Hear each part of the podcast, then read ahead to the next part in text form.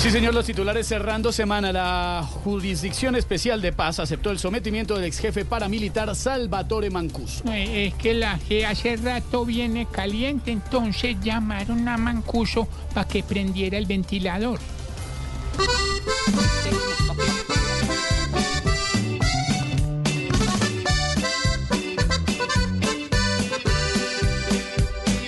Vuelto el jefe de jefes, señores,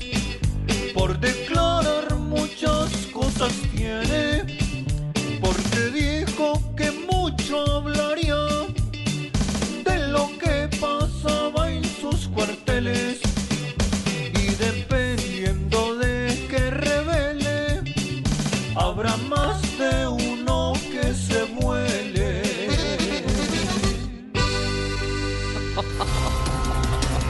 Mientras el presidente Gustavo Petro llama cobardes a quienes cantaron fuera Petro en el Metropolitano con la presencia de su hija Antonella, los asistentes afirman que los cánticos no iban dirigidos a su hija, sino hacia él, el presidente. Pero es que es normal que eso haya pasado en el Metropolitano, porque desde que es la casa del Junior, lo normal es ver que la gente quede afuera.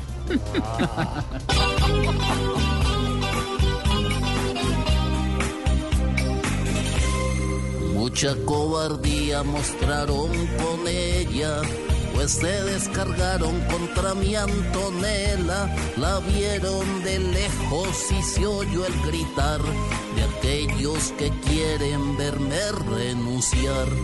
La gente decía que de aquí me fuera, que mi último día con ansias esperan, pero yo hoy quiero con ellos mediar. Por eso a Tintico los voy a invitar.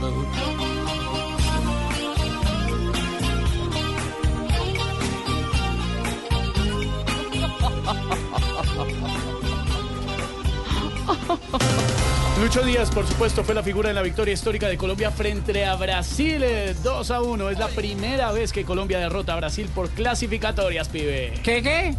Es que con lo que está jugando Lucho Díaz, vamos para Mundial. Didi TV. No jodan. Tú estás en el fondo.